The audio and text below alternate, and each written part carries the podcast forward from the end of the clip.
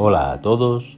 En el Café con Espiritismo de hoy traemos los comentarios de Tarcio Rodríguez en torno a un mensaje del Espíritu Emmanuel intitulado Hacia los Montes, extraído del libro Camino, Verdad y Vida, capítulo 140, psicografiado por Francisco Cándido Xavier.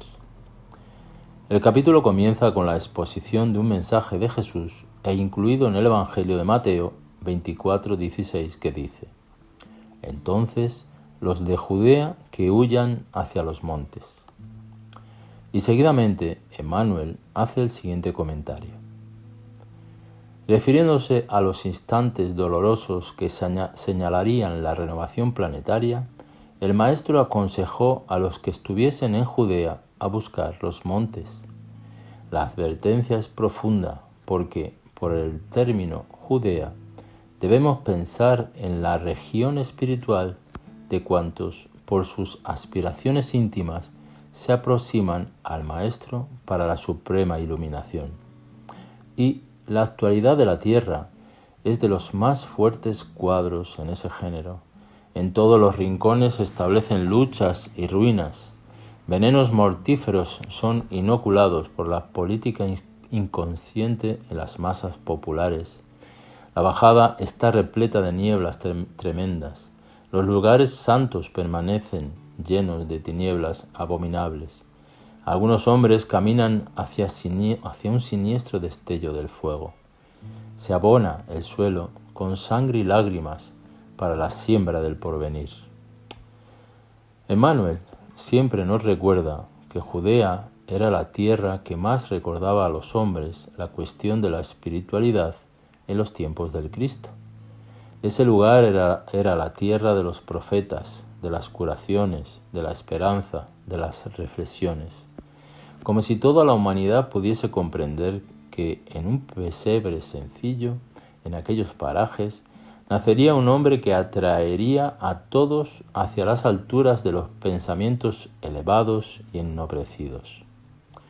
Y fue lo que ocurrió.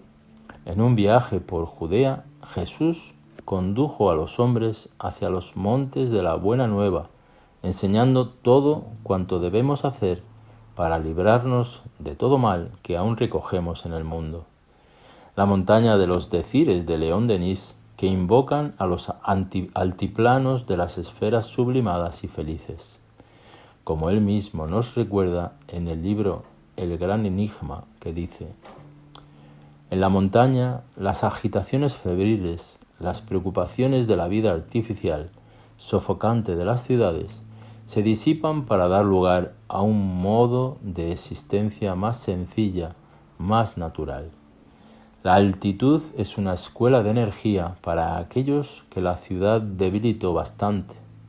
La amplitud de miras o las amplias perspectivas agudizan la mirada. Los pulmones se dilatan con el aire puro de las cimas o cumbres. Los obstáculos estimulan nuestros esfuerzos. La ascensión, la escalada, nos da músculos para la acción. Al mismo tiempo que las fuerzas físicas se desdoblan, las potencias intelectuales se reconstituyen, las voluntades se refrescan. Nos habituamos a actuar, a vencer, a despreciar la muerte. Esos grandes parajes de la vida son indispensables para reconstituirnos, reconocernos, dominarnos, ver el objetivo supremo y orientarnos con paso seguro en la dirección de ese objetivo. Entonces, como los profetas, descendemos de nuevo de las cumbres, engrandecidos, iluminados por una claridad interior.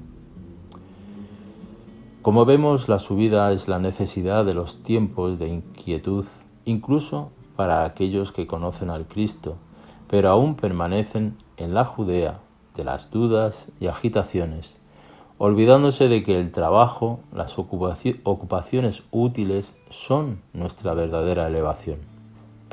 Y, como concluye Manuel, es llegado el instante de que se retiren los que permanecen en Judea hacia los montes o las montañas de las ideas superiores. Es indispensable que el discípulo se mantenga en el bien de las alturas espirituales, sin abandonar la cooperación elevada que el Señor ejemplificó en la tierra. Que allí consolide su posición de colaborador fiel, invencible en la paz y en la esperanza, convencido de que, después del paso de los hombres de la perturbación, portadores de destrozos y lágrimas, pasarán los hijos del trabajo que siembran la alegría de nuevo y reconstruyen el, edificio de la vida. Mucha paz y hasta el próximo episodio de Café con Espiritismo.